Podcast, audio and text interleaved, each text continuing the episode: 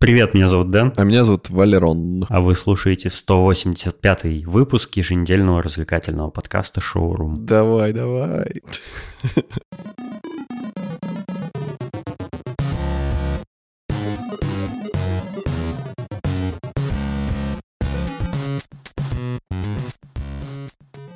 У меня есть, э, у меня есть такая черта характера. Меня, когда беспокоит какая-нибудь проблема, э, причем неважно, из какой сферы эта проблема, допустим, я себя плохо чувствую, или у меня, или есть какая-то задача, с которой я не могу справиться, или там меня беспокоит что-нибудь там с документами, или с налогами, или с чем-нибудь еще, я всегда э, кому-нибудь это рассказываю, прошу помощи, и я задумался вчера, что, возможно, со стороны это может показаться, как будто я постоянно на все жалуюсь постоянно, без остановки, всем вокруг на все жалуюсь. Ну, мне становится легче, когда я с кем-нибудь что-нибудь обсуждаю, я понимаю, что я вообще правильно действую или неправильно, или, может, мне кто-то какой-то совет дает. Это не то, что я жалуюсь, вот мне не нравится, вот, ну, знаешь, бессмысленная, без, э, неконструктивная какая-то жалоба.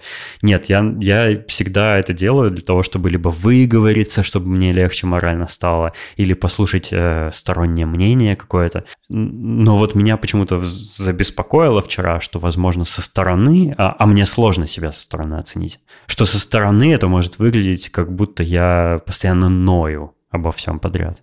Вот, я, у меня просто тут недавно э, со здоровьем такая штука приключилась. Я не буду, кстати, рассказывать подробности, потому что я однажды записал выпуск там какой-то, не знаю, номер 5 или 6, я уже не помню, э, где я рассказывал, как я лечу зубы, и после этого мне прислали такие отзывы, типа, фу, какая гадость, зачем ты вообще записал об этом выпуск, это неприятно слушать.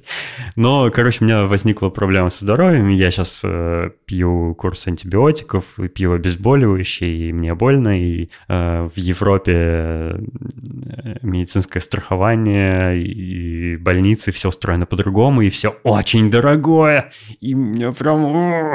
Я прям целое состояние на все это потрачу, когда я вылечусь. Вот, и я как бы эту тему со всеми обсуждаю, и с родителями, и с тобой это обсуждал. Вот, и я подумал, блин, возможно, я звучу как нытик. Нет. К следующей теме тогда.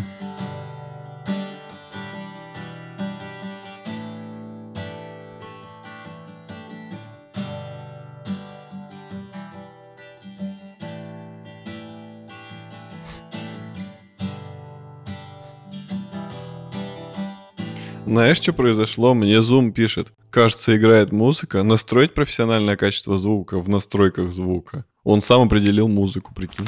Я считаю, что это акт доверия, потому что ты не каждому встречному обычно это рассказываешь, а людям, которые, ну, действительно, мнение которых тебя волнует. То есть ну, твои родители, твои, твои друзья, близкие, я, твой лучший друг. Вот. И, ну, типа, человек, когда у людей близкая связь, для них это важно. То есть, ну, тебе это не влом выслушать. Ты, наоборот, это с интересом выслушаешь и дашь совет. Потому что ты не безразличен этому человеку, правильно? Ну, вы друг другу не безразличны. Это в обе стороны работает.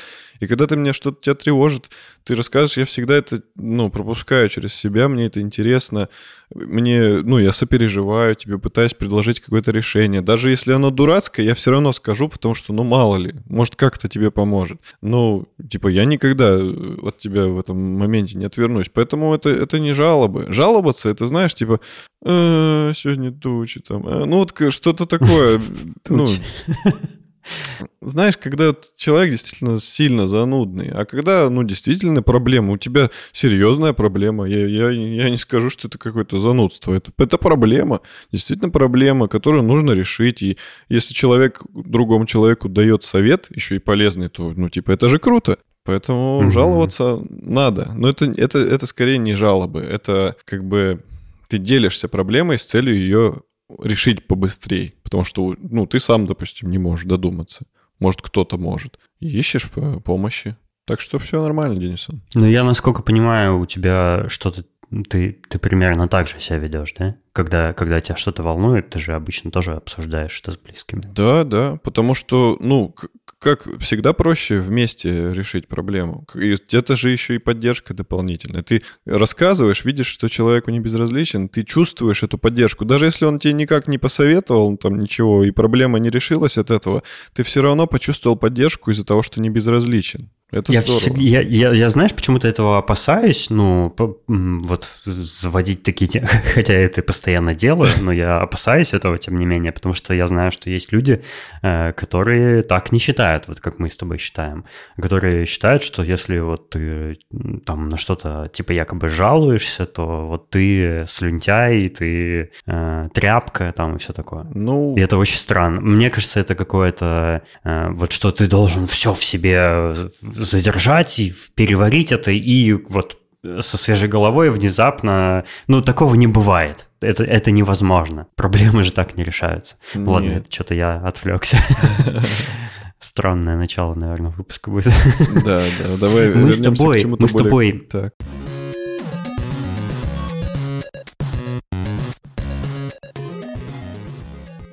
Мы с тобой недавно, буквально там полчаса назад обсудили и, и вспомнили, что у нас с тобой как-то был выпуск, в котором мы с тобой обсуждали радость от покупок, э, типа как мы ее испытываем и как она со временем утрачивается. Да. Что вот раньше, когда мы там в детстве что-то нам покупали, мы это очень долго ждали, и когда нам это покупали, мы такие радостные были и прям вне себя отчасти. Вот, и что чем старше мы становимся, тем меньше мы получаем это ощущение даже там, типа, не знаю, когда я покупаю там новый VR-шлем или новый MacBook или iPhone, там что-нибудь такое, то ты уже такой, да, типа, ну да, да, я, да, новый, ну и что? Типа, я знал уже, э, что, какие ощущения он мне принесет, и типа это уже не так впечатляет. Ну и тем более, когда ты особенно платишь свои деньги за это, то ты mm-hmm. уже по-другому к этому относишься. Но я недавно э, решил, что нам надо пересозвониться в зуме. Ну давай, давай, пересозвоним. Но я недавно, три дня назад, э, если быть точнее, испытал все-таки это ощущение, потому что мне пришла моя новая игровая Next Generation Console. О, PS5? Игровая консолька Playdate называется. Я я после записи подкаста тебе покажу, я на видео. Напомню, э, мы уже о ней рассказывали как-то в выпуске. Я сделал предзаказ в летом прошлого года, и что собой представляет эта консоль? Это современная консоль, типа сделанная вот в прошлом году, но она сделана как будто это ретро-консоль. У нее черно-белый экран, 400 на 240 точек. Он монохромный, то есть он не просто черно-белый LCD какой-то, а он без подсветки даже. Эм, экран похож на электронные чернила, э, то есть он прям выглядит как, вот знаешь, как, эм, как экран калькулятора. Вот это на что он больше всего похож, это экраны калькуляторов, вот такие жидкокристаллические, типа. Э, он, и его хорошо видно только при ярком солнечном свете. Вечером э, в эту консоль практически невозможно играть, потому что, ну, экран, свет не отражается от экрана, и ты просто ничего не видишь. Э, и игры на ней запускаются только такие, которые сделаны специально для этой консоли. То есть никакие там, не какие-то там геймбоевские или андроидовские, ничего подобного. А именно вот игры для Playdate для нее делаются, и только в них можно играть. И еще ну, она квадратной формы, желтого цвета, и еще у нее есть крутилочка. Это такая, такой рычажок сбоку, который вытаскивается, и его можно вращать как крутилку у шарманки, вот буквально. И это типа одна из э, вот таких как бы фишек этой а Можно заряжать таким способом? Не, заряжать, к сожалению, нельзя. Да. Ну, это вот, э, как это называется, потенциометр, да, там встроенный, угу. когда ты ее крутишь, в, в, в игре что-то может вращаться, двигаться, перемещаться и так далее. Потенциометр а. — это как будто прибор, который потенцию измеряет. Как, как будто, да, но не, это не то. А, консоль это делает, как вы знаете, одна из моих любимых компаний э, технологических Panic. Э, из Портленда. Я даже с их дизайнером однажды встречался э, в коллаборации с другой классной компанией Teenage Engineering, которые, О. собственно, придумали там микросхемы и помогли с э, разными деталями для этой Они консоли. Крутые, да. Teenage Engineering делают Operator One, например, это такая музыкальная, муз, музыкальный синтезатор, секвенсор и э, сэмплер. Очень, очень популярный среди инди-музыкантов, да и, в принципе, среди музыкантов. Все о нем знают практически. И у Дениса он был. И у меня он был, да, когда-то. То есть это две, две прекрасные компании встретились, и вот у них родилось такое детище. Playdate. А, летом прошлого года я ее заказал, и, э, ну, я знал, что она очень не скоро придет, потому что это был предзаказ, и они там говорили, что, типа, еще мы там ее даже не начали производить на заводах где-то в Малайзии. Э, короче, я знал, что срок ожидания будет долгим, но потом его еще несколько раз переносили из-за проблем вот с поставками чипов и э, с нарушениями цепочек дистрибьюции из-за, помнишь, тот лайнер какой-то где-то в проливе какой-то застрял, да, да, да, Evergreen, Evergreen или как он там назывался. Вот, и да, сильно сроки потом э, сдвинулись, и, короче, в итоге я вообще забыл.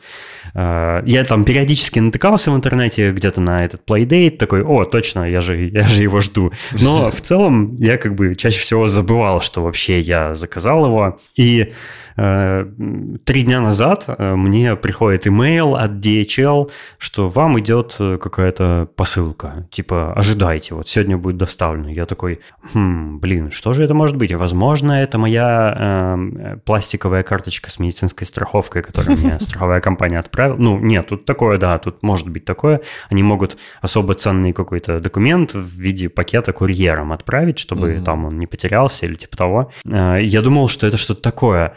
И я уходил куда-то, и посылку оставили моей соседке чернокожей, я к ней зашел, она мне отдает такую коробочку увесистую, я думаю, ого, что это вообще? Что это вообще может быть такое? То есть я, я настолько растерялся, я настолько даже не вспомнил о Playdate, что я даже не знал, что это. И на коробке вообще никаких никакой идентификации не было. И я когда распечатал и увидел кусочек желтой коробки, в которой консоль поставляется, кстати, вот, вот она там у меня на полке, mm-hmm. а, я так обрадовался. Я, это для меня был настоящий сюрприз, потому что я даже не ожидал, что она так быстро... При... Ну, там, там была отправка разными партиями. А, полностью отправили они первую партию, приступили к отправке второй партии, но потом она что-то поставилась на паузу, потом опять сроки перенеслись. Я, короче, забил и думаю, ну, когда придет, тогда и придет. Типа, чем мне переживать?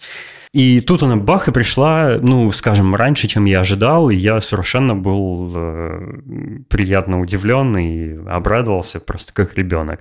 Вот, я хочу Класс. рассказать о своих впечатлениях, потому что три дня я в нее играю, и мне кажется, где-то день на второй вот самая уже эйфория от э, этой игрушки прошла, и я более-менее трезво могу сейчас э, судить о своей, ну, высказать свое мнение о том, что это вообще такое. А, я ее, кстати, заказал с аксессуаром, э, с таким чехольчиком откидным, как книжечка.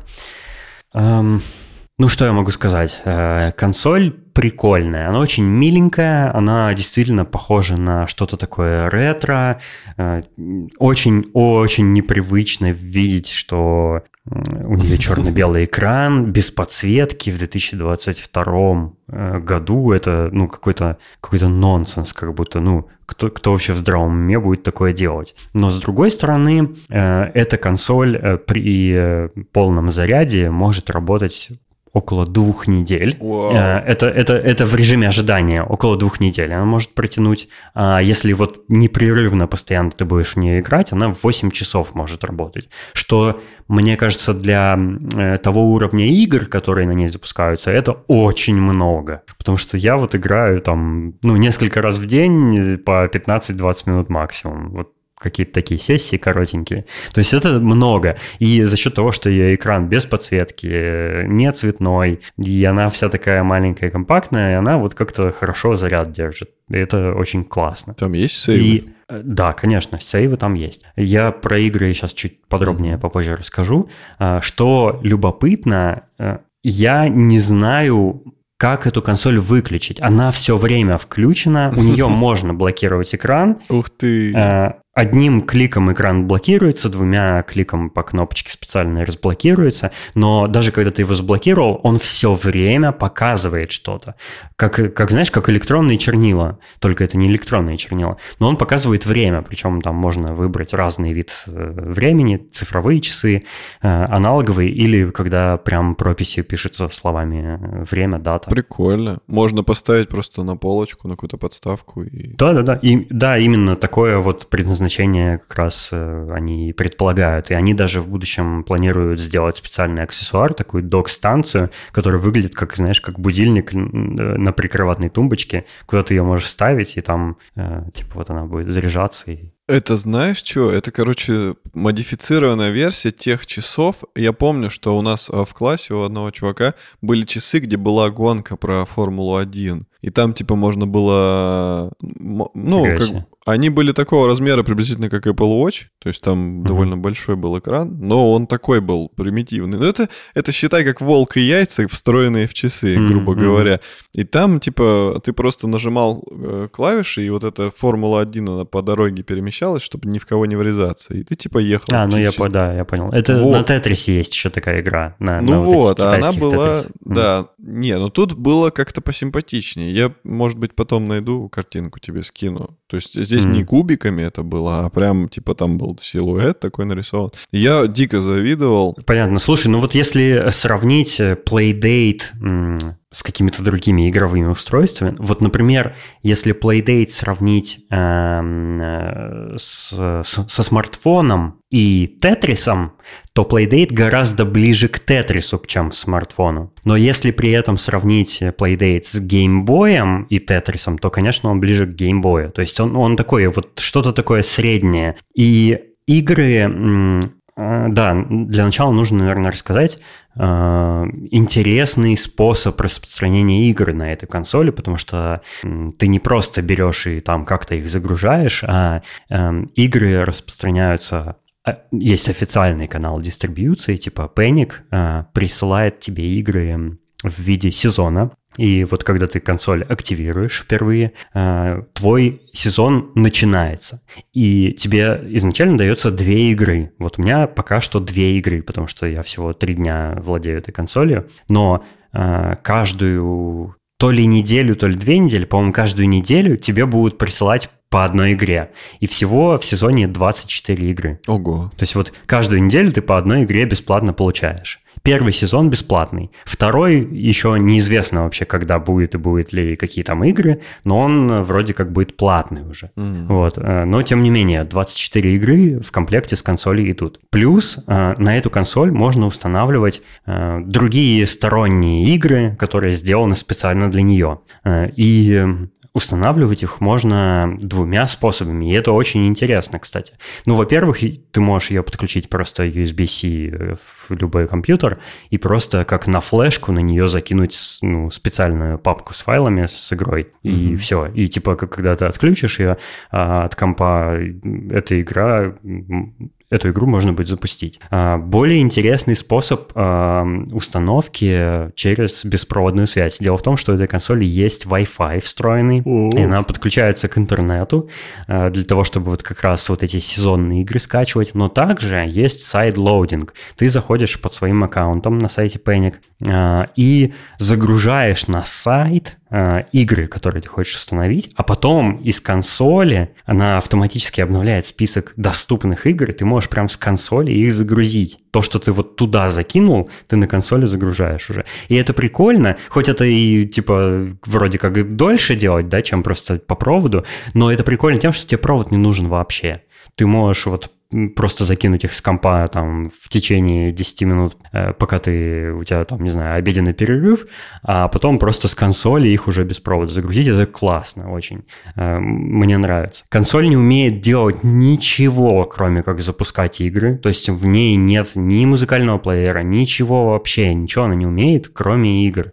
И это прикольно, это больше похоже на подход Nintendo, вот с геймбоями, там, со свечом, то есть что э, на этих игровых консольках ты не можешь ничего делать, кроме как играть. И я поиграл в обе игры из первого сезона, и еще я попробовал около 60 или 50, наверное, сторонних игр, которые я скачал бесплатно с площадки itch.io.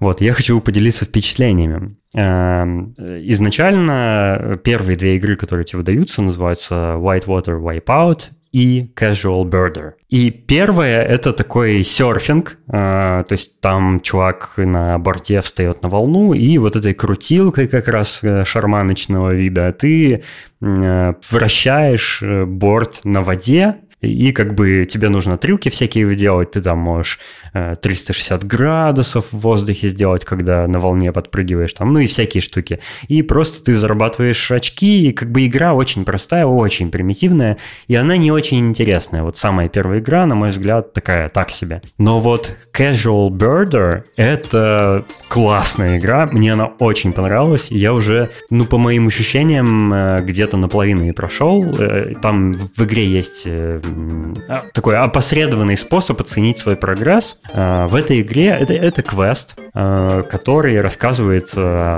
о тебе, о твоем персонаже, который приехал в какой-то город для того, чтобы заниматься фотографией птиц. Вот в этом городе устраивается конкурс на коллекцию фотографий птиц, и там самые редкие и классные птицы, типа, если ты их красиво сфотографировал, ты можешь победить в этом конкурсе. И твоя задача сфотографировать всех птиц в этом городе. Их э, всего в, в альбоме в твоем... Э, у тебя пронумеровано 26 страниц, значит 26 птиц ты можешь найти. Я нашел вот половину примерно из них. И там есть еще банда плохишей, которые тебя обижают, и которые уже три года подряд в этом конкурсе выигрывают. Тебе нужно типа их победить, бла-бла. Ну, в общем, такой квест, в, в ходе которого ты бегаешь по разным локациям, фотографируешь этих птичек, помогаешь каким-то другим персонажам там справляться с их проблемами, там ищешь какие-нибудь предметы, значит, решаешь головоломки и так далее.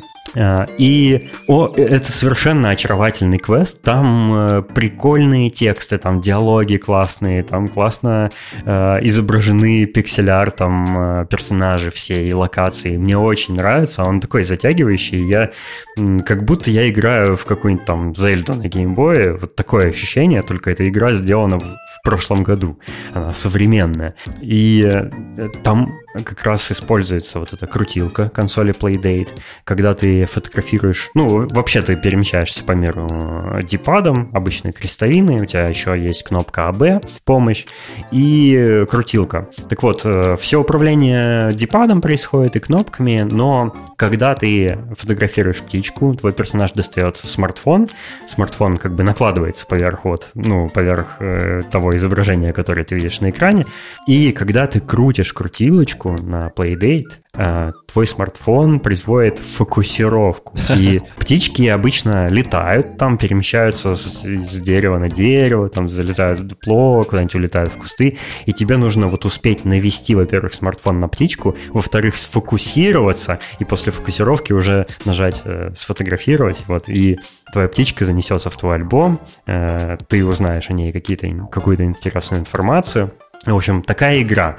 И она очень увлекательная. То есть мне вот так нравится вот эта, э, знаешь, ретро-стилистика. Это как будто бы старая игра, э, она черно-белая, ты играешь в нее, развернув консоль нас к солнцу, потому что ни хрена не видно иначе. Вот, и такие необычные, странные ощущения. То есть мне что нравится в Playdate, это что она во всех своих аспектах необычная просто. И такого ты не испытаешь э, на смартфоне. И вот когда ты крутилку эту крутишь, такое ощущение, что внутри какой-то механизм, который вот управляет игрой, хотя это просто потенциометр. А, в общем, у меня совершенно приятные впечатления впечатление, особенно вот от игры Casual Birder, и я ее точно пройду, возможно, просто сегодня чуть-чуть больше времени потрачу, и до конца ее уже допройду.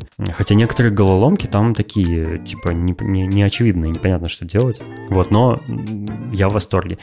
Однако, э, что, что классно, э, разработчики никак э, в своей экосистеме тебя не как это сказать, не запирают. То есть, если ты хочешь, ты можешь и не покупать в будущем второй сезон, а можешь вот просто загружать эти файлы на консоли и свободно играть, и ничего не платить, и все такое. Однако, э, все игры, которые я пока что нашел бесплатные, это даже не похоже на игры чаще всего. Это какие-то очень мелкие поделки, какие-то эксперименты. Знаешь, какой как будто какой-то программист решил вот попробовать для этой консоли что-то сделать, mm-hmm. и вот это его эксперименты, скажем так. Э, чаще всего это прям жалкие, дурацкие, неинтересные, ничтожные поделки, а не игры. Это как карты в эластомании, помнишь? Сторонние какие-нибудь уровни загружаешь, и там просто какая-то дичь, где даже невозможно проехать ехать. Типа...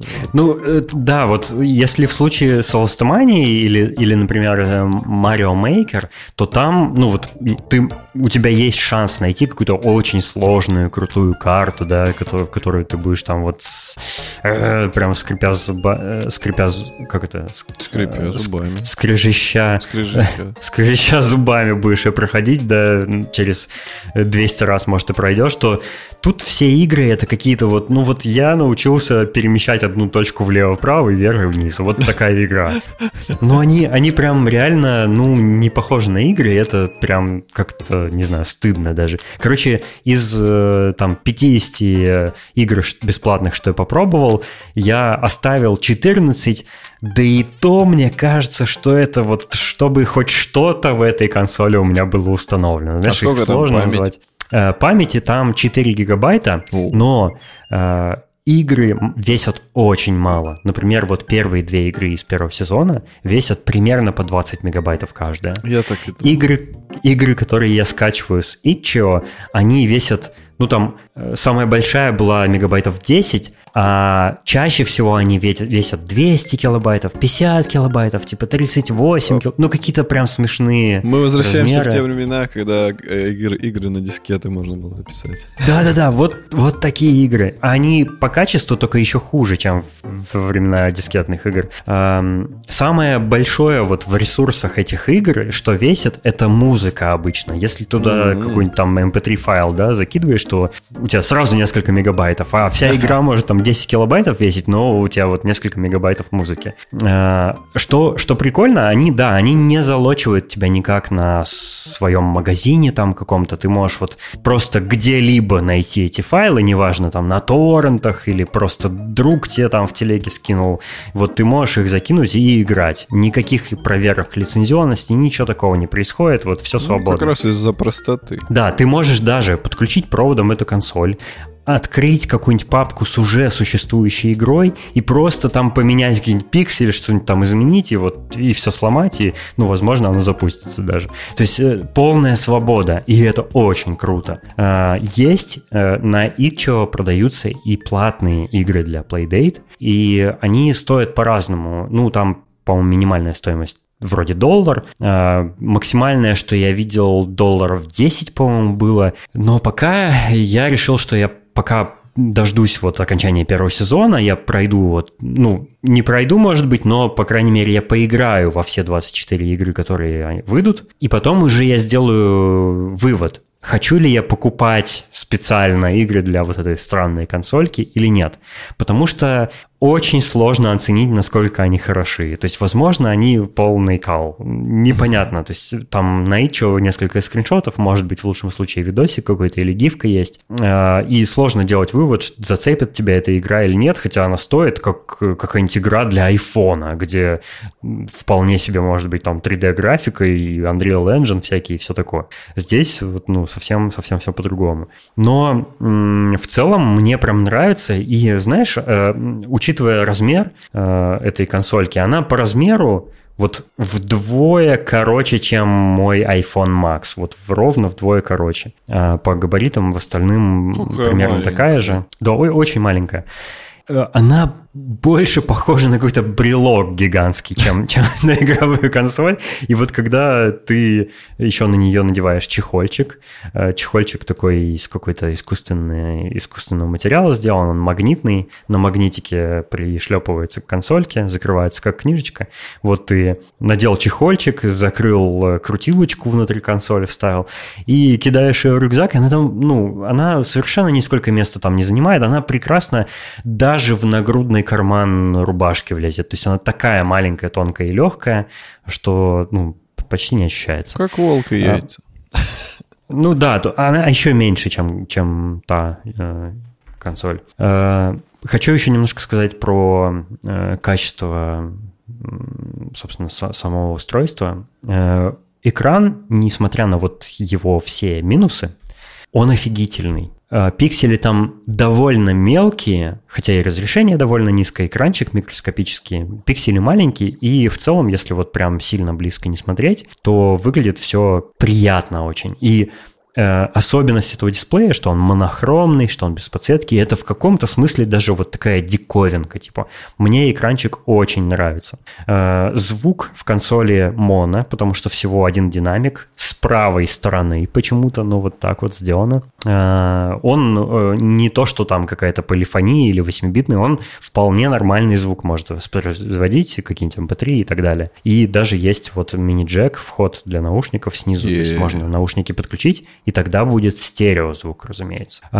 Само устройство пластиковое, из желтого пластика сделано, и качество пластика, на мой взгляд, ну, немножечко ниже, чем я ожидал. То есть я уже, знаешь, я уже привык, когда у тебя появляется обычное какое-то устройство, в котором есть пластик, ну, по крайней мере, не знаю, в, мо- в моем опыте это что-то качественное, дорогое и хорошее. Ну, я обычно какие-то пластиковые устройства прям совсем дешевые не покупаю, и обычно я, у меня ожидания от пластика уже завышенные, потому что если устройство много стоит, а, кстати, консоль стоит около 200 долларов, напомню, э, то и, собственно, я ожидаю, что там будет вот такое apple типа качество, да, без, безупречная.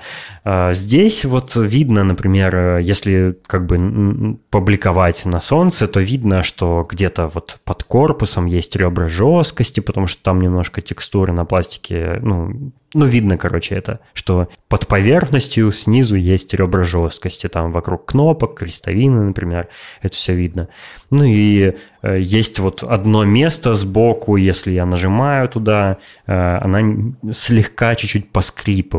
То есть, ну, вот, э, вот такое качество у нее. Но с другой стороны, она такая маленькая, это, в общем-то, это даже, блин, мне так сложно как-то каждый раз называть это игровой консолью, потому что это, скорее всего, просто какая-то игрушка или безделушка или что-то такое. Но безделушка это стоит 200 баксов аж, кошмар. Вот, но я совершенно не жалею, что я потратил на нее 200 баксов, но прежде всего потому, что я предзаказал ее в прошлом году, и я уже эти деньги совершенно забыл о них, уже совершенно как бы, ну, считай, потерял их, и уже, и уже и простил, и забыл, и все такое. То есть мне совершенно не жалко денег.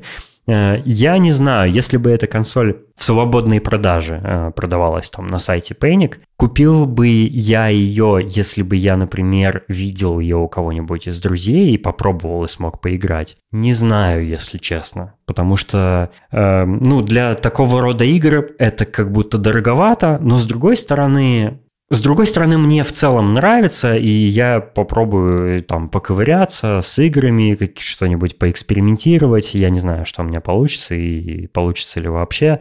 Э, но в целом я такое вот люблю. Я люблю такие странные устройства. Мне нравится, что у меня есть крутилка. Мне нравится, что это сделала одна из моих любимых компаний. И, ну, в целом, короче, я доволен. Вот, э, наверное, такие у меня они ощущения. Кстати, да, я м, вспомнил, что у меня есть маленький э, фонарик Maglite, который работает от батареи таких от батареечки такой тонкой, пальчиковой, знаешь. Mm-hmm. И я вчера вечером взял этот фонарик, направил на экран и сидел ночью с фонариком, играл прям как во времена какого-нибудь первого геймбоя дети играли с фонариком в игры. Прикольно. Да, и у Panic есть еще подкаст про консоль Playdate, в котором они рассказывают всякие новости. Они ее довольно редко, но рассказывают. И э, периодически в выпусках они э, берут интервью у разработчиков игр для этой консоли. Э, у разработчиков игр первого сезона.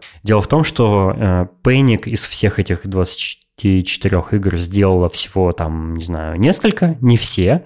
А другие игры делали сторонние разработчики. Например, одну из них сделал разработчик Катамари Демоси. Это такая знаменитая, странная очень игра японская для PlayStation 1 или PlayStation 2, я уже не помню. Э, в общем, они, они пригласили, запартнерились с разными известными разработчиками, и вот для этой консольки э, они их сделали. Ну и, видимо, во втором сезоне, возможно, тоже будут делать. Короче, любопытная хрень. Я, ну, ну вот, например, если советовать или не советовать, да, я во-первых, не советую ее покупать, если вы не способны о ней забыть и дождаться ее, потому что, мне кажется, очередь на заказы этой консоли до вплоть до 2024 года, наверное, сейчас.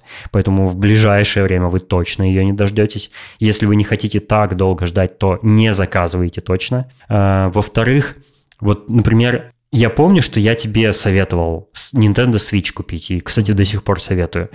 Э, Nintendo Switch я могу смело советовать, насколько там классные э, такие легкие, веселые и очень интересные игры, и мне кажется, тебе такое бы понравилось. Но вот эту я бы тебе точно не советовал. Вот, э, ну, она любопытная, знаешь, 10 минут с ней побаловаться, мне кажется, тебе будет.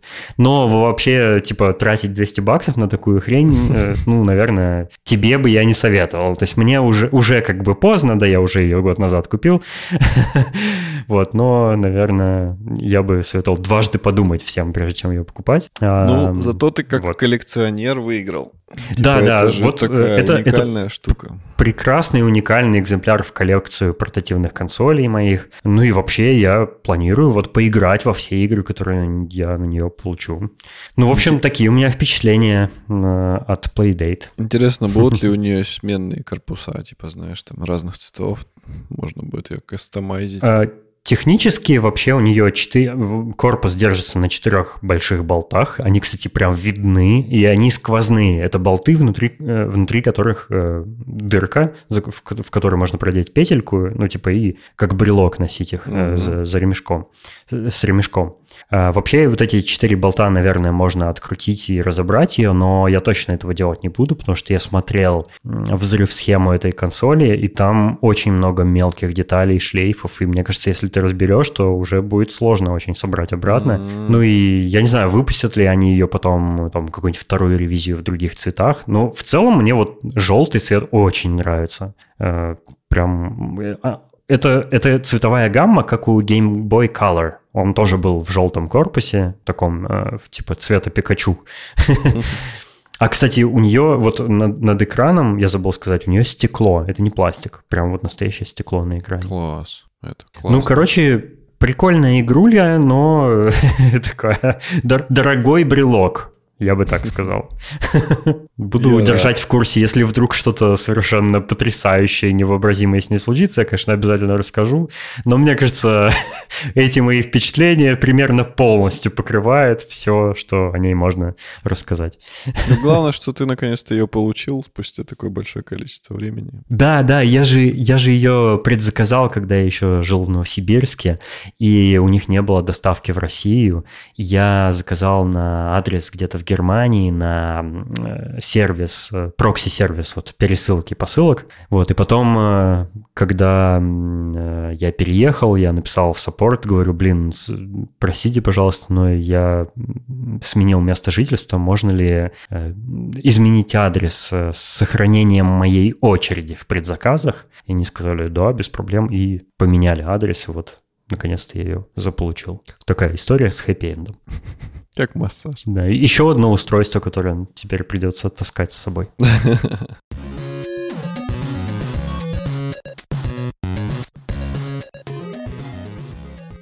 Теперь настало время э, неинтересных тем от Валеры.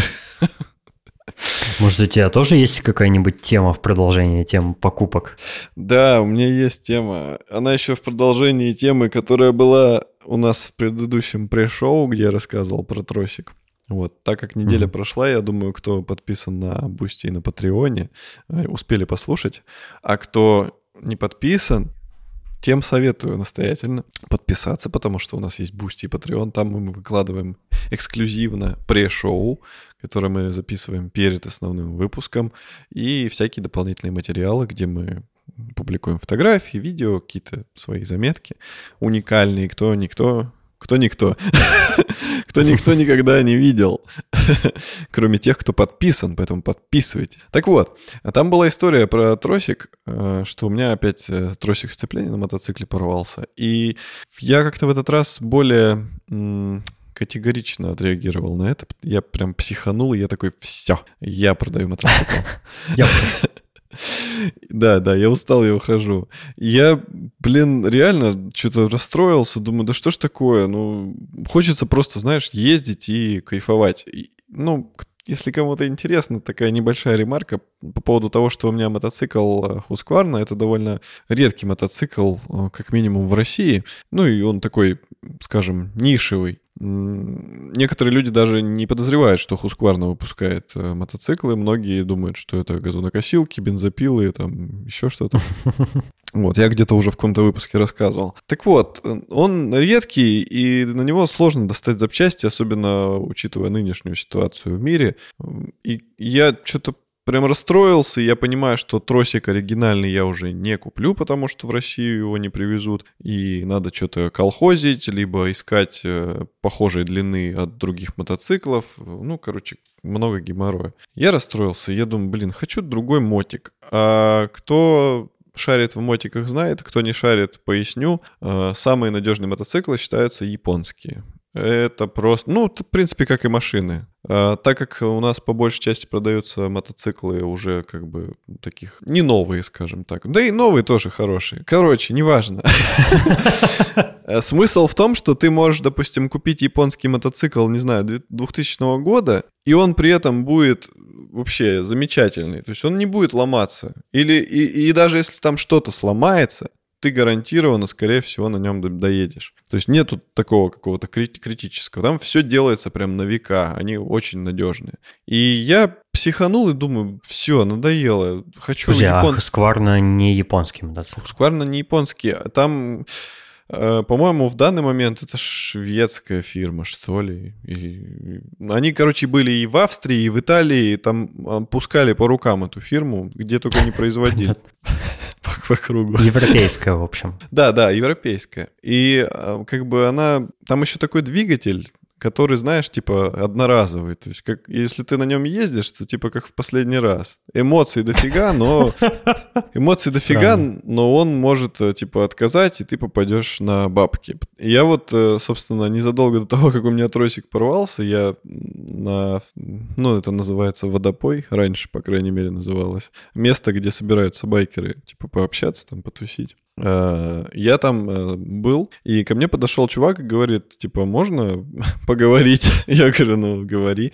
Ну, он тоже байкер. И он говорит, типа, у тебя Хускварна там такая-то? Я говорю, нет, типа, это SM610. Он такой, а вот у меня была, типа, SM там 450. И он, короче, мне рассказал страшную историю вообще, его опыта с Хускварной, и у него там какие-то дичайшие проблемы были с двигателем, э, там что-то то ли с распредвалом, то ли с чем-то.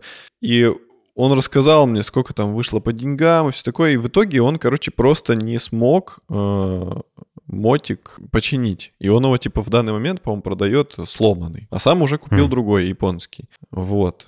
Короче, он сказал, что единственное место, где он нашел вот этот распредвал, это, типа, в официальном магазине в Москве, и то под заказ, типа, вести его будут 3 месяца, и стоить это будет 160 тысяч. Угу. Э, э, чтобы вы знали, распредвал это просто металлическая, скажем так, палка, грубо, грубо говоря, на ней такие бугорки. Ну, я очень примитивно просто. Вот. 160 тысяч, ну, это космические деньги. Ну и плюс это нужно будет еще как бы установить, то есть за работу. А чтобы вы понимали, я мотик купил за 270 тысяч. Ну и он тоже там не очень дорого его купил. Ну сейчас цены, конечно, уже не те. Ладно, что-то я сейчас опять меня понесет. Короче, он мне что ты рассказал... решил? Ну что, вы обсудили и что? Он рассказал мне все ужасы, и я как бы уже, у меня было такое неприятное впечатление. Я, ну, я, я знал про это, про свой мотоцикл, что если он отхлебнет, то я попаду на бабки. Но я надеялся, что все хорошо, потому что, в принципе, мотик я покупал в хорошем состоянии, его проверяли на сервисе, сказали, что все классно. В принципе, не надо ни о чем беспокоиться. Но я в очередной раз все равно забеспокоился. И ездил уже с такой тревогой. Потом отхлебнул тросик. И я такой, все, японский мотоцикл. Вот, я начал, короче, шерстить интернет. И думаю, а что бы взять? А как- какой класс, например? Там, ну, я точно не хочу спортбайк. Там, я там не хочу сильно чопперистый чоппер. Вот. И я думаю, блин, а что если взять что-то такое комфортное, при этом, чтобы он выглядел красиво и был еще дико мощный и быстрый. Вот, и мне на глаза попался Yamaha Warrior. Он, э, в принципе, это вроде как чоппер, но он называется круизер э, по классу. То есть, э, типа, для дальних поездок. И это, как- этот мотоцикл, он как muscle car э, в мире мотоциклов. У него очень большой V-образный двигатель, 1700 э, кубических сантиметров и очень мощный. Я, я уже сказал. Короче, он очень мощный. Он прям очень рвет- дорогой, наверное, да? Сейчас мы к этому придем. Еще у него интересная особенность. Э, Несмотря на то, что он такого класса, на нем установлены некоторые детали, технология, с которых Некоторое дерьмо. да, да. Э, Технологии там, короче, применяются, и детали установлены со спортбайка Yamaha R1. То есть там очень крутые передние тормоза, там какая-то специальная подвеска. И из-за этого у него крутая управляемость. То есть не такая, какая у, обычно у всяких чопперов и круизеров. То есть он послушный, у него низкий центр тяжести, при этом всем он быстрый. И ты, типа, на полном серьезе при комфорте круизера можешь э, там зарубаться со спортбайками, не уступая им там в мощности. Ты знаешь, мне, мне из всех мотоциклов нравится только один. Тот, который в, э, в аниме Акира. Только такой да, мне да. нравится. К сожалению, такой, такого нет. Ну, там я видел, делают э, всякие умельцы, но серийных таких нету. На самом деле я вру, потому что мне еще нравится электробайк, который называется... Сейчас скажу как. Unmove. Кейк. А, Электробайки Кейк мне нравятся. Очень клевые. Они, они вот э, такие киберпанковского вида, Да. и они полностью электрические. Очень классно. Мне вот эстетика их очень прям вставляет. Да, я видел, мне тоже нравится, что они в стиле киберпанка. Прикольные. Ну и вот, я такой думаю, вот мне нравится Yamaha Warrior, я по него почитал, посмотрел, а, по надежности он просто вообще, люди говорят, вот хоть ты танком его переезжай, он все равно поедет после этого. И я посмотрел объявление в Новосибирске, объявлений было всего два, один продавался за 850, а другой за 830. Ух. Да, я так подумал, что свой мотоцикл я могу продать там за 400 плюс, э, потому что цены поднялись очень сильно на мотоциклы. И, допустим, ну, остальное там как-нибудь, может, в рассрочку или что-нибудь такое. И один мотоцикл продавался в салоне Харли Дэвидсон. У нас есть официальный салон. И я думаю, ну, кто-то по трейдину его сдал, взял Харлей вместо него. Я думаю, ну классно. Харлей солидная фирма, они, ну, у них там реально проверка как бы проходит мотоцикла, когда его сдают. То есть они его обслуживают даже, и никаких подводных камней. Я думаю, съезжу туда. Хотя при всем этом э, второй мотик продавался дешевле, за 830, а этот в Харлее 850. Я думаю, ну, в Харлей съезжу, может, поторговаться можно. И я как бы по фоткам, все классно, и видно, что он стоит в салоне Харлей. Я думаю, ну все, я поехал. Я выбрал день, поехал туда. Приезжаю, говорю, ребята, хочу посмотреть Yamaha Warrior. Это не тот салон, в который ты уже приезжал однажды? Про который ты рассказывал в одном из предыдущих выпусков? Не-не-не, то Нет, был КТМ. другой? А, ну, это точно, все, это все одна сеть. Они, у них один, видимо, хозяин, просто он ну, по мотикам задуряется, и у него несколько магазинов в, не- в в небольшом разбросе, но приблизительно в одном месте. Я говорю, хочу смотреть Yamaha Warrior, они такие, «Э, типа, ну, сейчас мы вам покажем фотки и видео. Я говорю, в смысле? Я говорю, а что его тут нет? Они говорят, ну, вообще-то он в Казани. А в объявлении на минуточку было написано Новосибирск. То есть типа, в Новосибирске. Я Но говорю, они ну, его вас- типа привозят, если ты покупаешь. Нет, там другая история, сейчас расскажу. Я говорю, ну он же у вас на фотографиях в салоне стоит, в вашем. Они такие ухмыльнулись. Они говорят, ну вообще-то, типа, у нас салоны Харлея, они все типовые и внутри абсолютно одинаково выглядят. Я такой, блин. Вот это подстава. Я говорю, так а что же вы написали, что он в Новосибирске? Они такие, ну, типа, привезти его не проблема, там 4 дня он с Казани будет ехать. Типа, вы просто, ну, скажите, будете, не будете, мы вам привезем моментально. Я говорю, ну, ребят, ну, я хотел на нем посидеть, пощупать, что такое, зачем так делать? Они говорят, ну, типа, вот так вот. Ну, А что ты надумал его прям купить уже или что? ну, я хотел как минимум его пощупать, знаешь, там, посидеть, нравится мне, не нравится. А такой возможности как бы не получилось. Я говорю, ну ладно, покажите мне, что у вас есть. И мне показали, ну понятно, что не новые Харли. Вот у новые, нас есть КТМ. новые Харлеи э, стоят очень дорого, они начинаются там от э, миллиона с лишним. Поэтому я их смотреть не стал. Я говорю, а что есть вот в том же бюджете? Мне показали там несколько других Блин, ну, Харлеев. 850 миллион, не такая большая разница. Ну да. Ну, короче, я посмотрел несколько мотоциклов, были интересные варианты, но мне вот все-таки больше именно Warrior нравился. Он прям очень такой брутальный, у него широченное заднее колесо, и он валит. И был там Harley V-Rod. Это тоже мускул байк такой, он немножко обтекаемый, то есть не такой классический, как обычный Harley, а он такой немножко зализанный. И у него мощность в два раза больше, чем у Warrior. И я такой, «М, класс. Они мне его выкатывают, и мне, в принципе, нравится эта модель. Но она у них была в каком-то эксклюзивном исполнении, какой-то там Blue Silver. И он выглядел настолько невыгодно, знаешь, вот какой-то вот что-то такое, знаешь, типа вот сильно броское, цвета какие-то, знаешь, типа мы поставили Цыганский. монитор, вам поставили монитор в монитор, чтобы вы могли смотреть в монитор, пока смотрите в монитор. Вот из такого разряда. Ну, типа колхоз какой-то. Я говорю, блин, мне вот все нравится. Я говорю, ну вот, вот этот э, тюнинг, в котором он, я говорю, мне не привлекает. Причем он по цене был такой же, то есть, э, ну, в принципе, нормальный мотик, и пробег у него был меньше. Я понял, это, это вторая история про то, как ты съездил в магазин позырить мотики. Да-да-да. Ну, короче, в итоге я ему сказал, продавцу, я говорю, ну, мне не нравится. А что делать, если я хочу вот Warrior? Он говорит, ну, типа, э, вы платите нам залог 30 тысяч, и мы вам его привозим. Типа, если вас все устраивает, вы его покупаете. А, Ну, залог уходит там в счет стоимости. А если, типа, не нравится, то, ну, типа, ну, нет, так нет. Но 30 тысяч, типа, мне уже не вернут, потому что это, типа, стоимость доставки. Я такой, ну... Я говорю, ну я подумаю. Он говорит, ну вы можете съездить посмотреть тот мотик, который в Новосибе прям продается, посидеть на нем, типа, если вам все нравится, можете ко мне прийти и купить, потому что, ну, типа, такой Мгм. же, по сути. И я подумал, а нафига мне тогда в Харлее его покупать, если тут продается еще дешевле мотик с меньшим пробегом уже в Новосибирске? И в итоге я про все это думал, думал, думал. И пока я думал, я немножко передумал. Я уже успел записаться на ремонт своего мотика. Вот я его на следующей неделе повезу, отдам в сервис. Его там посмотрят, починят. Как, не знаю, каким образом, но должны починить. Вот. И дальше уже буду думать, скорее всего, скорее всего, я в этом году не буду его продавать, а продам весной следующего, чтобы подороже, и когда будет активный спрос. Ну и тогда уже ку- куплю другой. Слушай, если ты хочешь мое мнение, то я думаю, ты поступил правильно, что не стал покупать э, прямо сейчас новый мотоцикл. Ну, э, это было что, сгоряча, ну, да. какая разница, у того два колеса, у этого два колеса.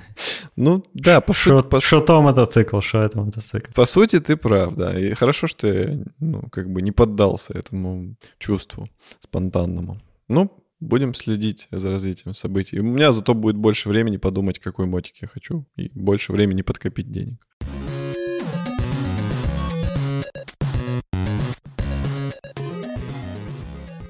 А еще у меня есть еще одна история, связанная с двумя колесами и с птицами. А, Так. Я помню, что в подкасте уже рассказывал смешную историю, что я ехал на мотике, а рядом со мной летела муха с той же скоростью, и это было необычно. То есть я видел, как летит муха, типа в статике, грубо говоря. Вот, это было очень необычно и прикольно. Я узнал, с какой скоростью летает муха. Это там, ну, в районе 70-60 километров в час получается. Ни хрена себе. Но очень быстро летает. И я тут на самокате ехал на днях. Поехал, у нас рядом жилой комплекс, есть флора и фауна. Я поехал туда купить кофе, э, с собой. Ну, прокатиться и выпить там кофейку, погулять. Вот, я еду на самокате, и на обочине... И рядом вижу... с тобой пролетает что-то с той же скоростью. Почти. Э, я вижу на обочине какой-то булыжник такой коричневый. Я думаю, что камень леж- лежит прям почти на дороге, такой большой. Тебя, тебя удивил камень? Да. Меня легко удивить. Валерон, смотри, камень. Вау. Какой коричневый. Ой, это не камень оказался. Короче, я подъезжаю ближе, и камень начинает шевелиться. И Это, это черепаха была? почти расправляются крылья огромные. И, Точно, это, почти оказыв- черепаха, и да. это оказывается коршун. У нас тут Мгм. летает, ну или сокол, я до сих пор не знаю точно. По-моему, это коршун. Он очень большие крылья распростер и потихоньку начал идти на взлет. И вот он так прыг, прыг, прыг, взлетает, махнул крыльями. И тут у меня был ай-контакт. Я еду справа, он летит слева. Абсолютно с одинаковой скоростью он это целенаправленно сделал. То есть он мог просто вверх улететь или быстрее полететь, а он летит на одном уровне со мной и смотрит мне в глаза. А я ему... Ого.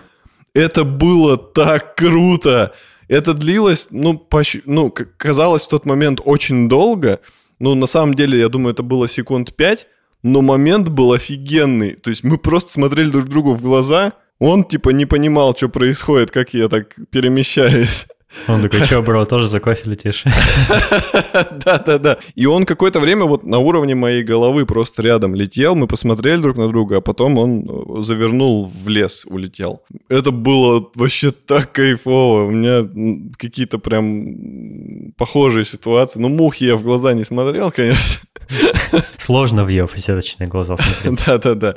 Но с Коршуном вышло прикольно. И самая э, ситуация... м, Что... со- что... бла-бла-бла-бла.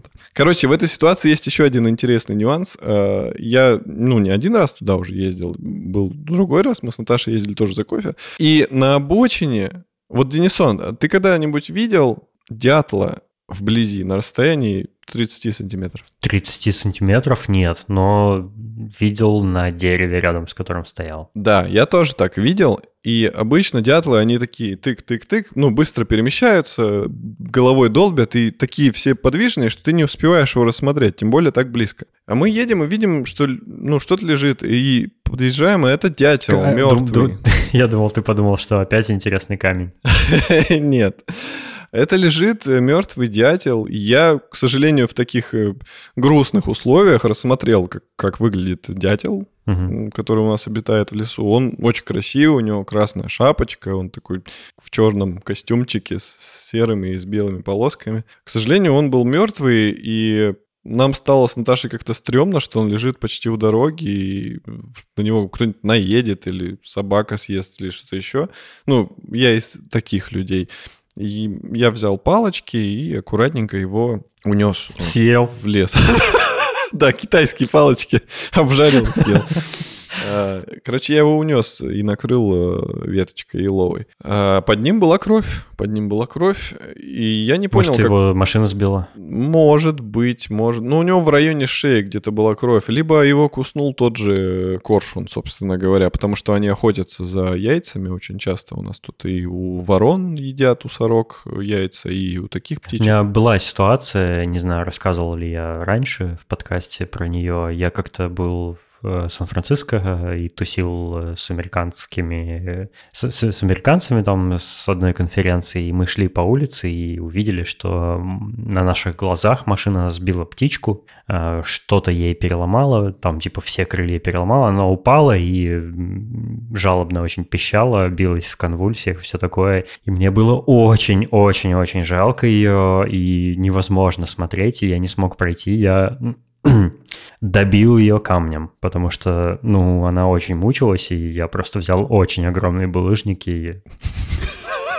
Ну, я ее добил. Ну, я, не, я, я просто не мог. Э, ну, мы, мы все проходили мимо нее, и всем было не по себе, что вот животное погибает, и в таких страшных э, муках и с болью вот э, заканчивает. Вот, да, это и было... Твои американские знакомые Было такие, очень «О, сложно это сделать. Это прям вот невозможно. Я, я, я не способен Ты убийца. убивать. Это было очень тяжело. И эти американские твои знакомые такие, oh shit, this Russian is maniac. Гангстер. Тебе надо было потом засмеяться истерически. Да, ничего, я каждый день так делаю. да. Блин, это жутко на самом деле. Но Да. ты, ты поступил правильно, я считаю. Потому что птички, они очень хрупкие, и как бы ее точно было не спасти, поэтому зачем страдать? Проще Да, уже. по ней даже би- видно было, что ее не спасти, потому что у нее все переломано было. Прям она вот шмякнулась о, о какой-то джип с такой силой, что прям чуть ли не в смятку разбилась. У меня был похожий случай. Я ехал с деревни, и мне птичка залетела в решетку радиатора. Тоже Ух. как- как-то повредилась вся. Я ее выколупнул, короче, из... Пока выколупал, она умерла. К счастью, мне не пришлось ее добивать, но было жестко. Да, птички жалко. Птичку, птичку жалко.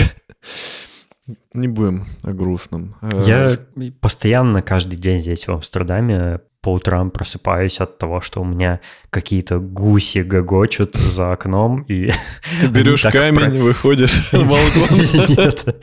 Они так противно гогочут и каркают, и крякают, и что они там еще делают. И это, ну, вот, ну, от этого явно, вот с этими звуками невозможно спать. Ну, ты вот прям просыпаешься от этого. Но это прикольно, с другой стороны, потому что они такие, они же тоже просыпаются как-то, у них есть какой-то режим, и они просыпаются все время в одно и то же время по утрам. Ну да, у нас на районе петухи кукарекают. Это очень напрягает.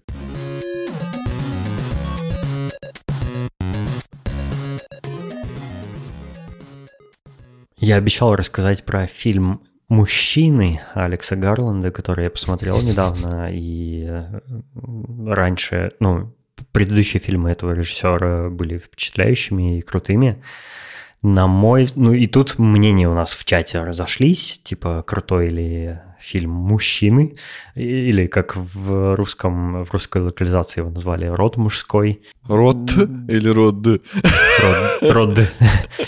Эм, Короче, очень смешанные ощущения такие. Мне, мне в целом он очень понравился, потому что я люблю вот такие жуткие, странные фильмы. Это фильм очень странный, и я точно не советовал бы его смотреть, например, в кругу семьи или с девушкой.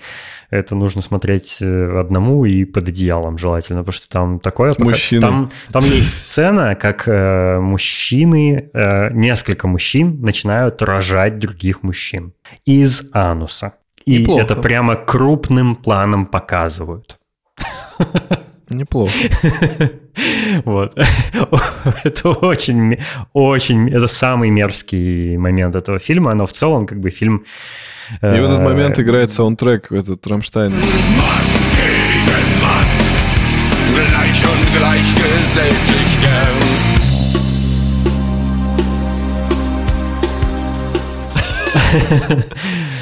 Этот фильм как будто бы про, про абьюзивные отношения, про харасмент и про то, как женщинам не просто живется среди мужчин. Э, И я в интернете очень много встречал, что да, вот э, режиссер Алекс Гарланд решил поднять эту тему и вот рассказать, высказаться на эту тему в своем этом новом фильме. Но мне кажется, возможно, фильм не только об этом. То есть, да, явно э, это точно тема присутствует в этом фильме, но мне кажется, что, возможно, фильм на самом деле про любовь. Э, Потому что там история рассказывается о том, что девушка расстается со своим э, мужем, разводится с мужем, потому что он постоянно повышает на нее голос, потом он э, начинает ее бить, э, потом типа извиняется тут же за это, ну и в общем и, и все по кругу, и он постоянно ее типа унижает и орет на нее, и это ее пугает, она не может ничего сделать, ну, потому что она боится, она слабая и не может как бы отпор ему дать. И это ужасно все, типа, выглядит, и как бы, ну, если вот встать на ее место, это очень страшно. Э, и он однажды говорит, что если ты со мной разведешься, если ты уйдешь от меня, э, я тебя покончу жизнь самоубийством, и это будет на твоей совести. Он ставит ей такой ультиматум, что если вот она уйдет от него, он тут же себя убьет. И он это делает. И потом э, ей то ли кажется, то ли на самом деле это происходит, э, как будто он ее преследует э, в виде других мужчин. Mm-hmm. Ну, типа, как бы, в, как, как будто бы вселяется в других мужчин, и они начинают как-то странно рядом с ней себя вести, и начинают вот его повадки перенимать, и как-то напирают, и домогаются ее, и угрожают изнасиловать ее, и преследуют ее, и, короче, вот, ну, опять вот этот харасмент начинается. И что странно, все мужчины в этом фильме, с которыми вот эта женщина там контактирует как-либо, это все один и тот же мужчина на вид. Э, у, у них у всех одно и то же лицо. Там есть типа дед, есть мужик, есть э, парень, есть мальчик, который в школе учится, но у них у всех одно лицо. Это как фильм с Эдди Мерфи, где он играл всех других актеров. Ну да, типа. И это, это жутковато. И она как бы... И непонятно, вот по фильму непонятно, она понимает, что у них у всех одно лицо, или не понимает. Или это как бы такой э, прием для зрителя, но это производит очень жуткое впечатление.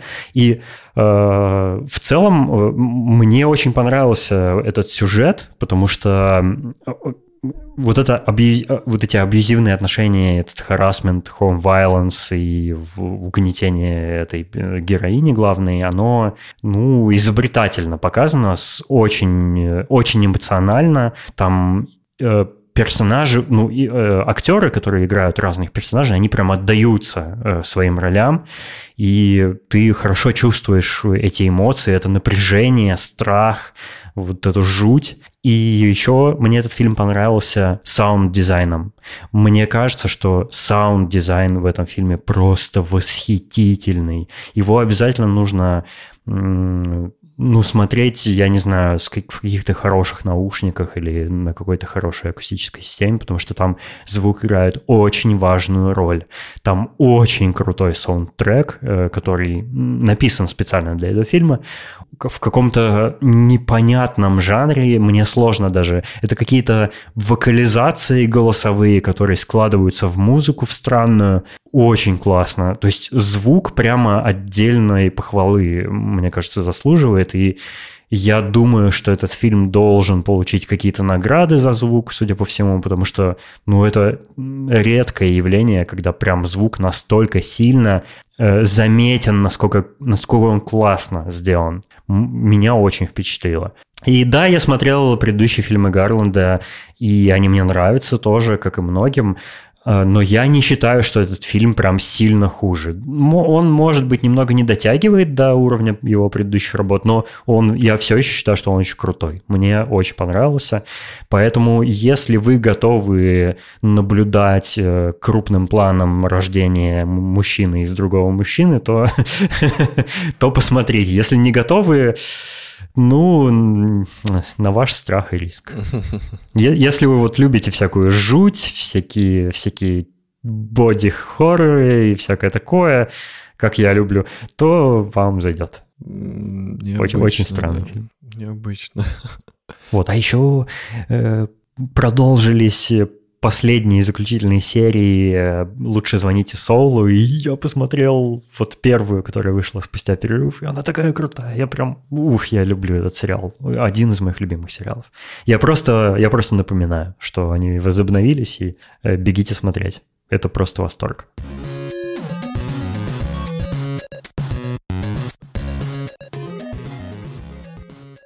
А на этом все. Спасибо, что послушали нас. Но прежде чем мы с вами попрощаемся, э, я хочу поблагодарить наших дорогих слушателей, которые поддерживают нас на Boosty и на Патреоне. Это Аида Садыкова, Сергей Макгриб, Максим Леус, э, Сереня Завьялов и Александр Скурихин. Спасибо вам, вы тоже присоединяйтесь к нам, э, чтобы поддержать наш подкаст.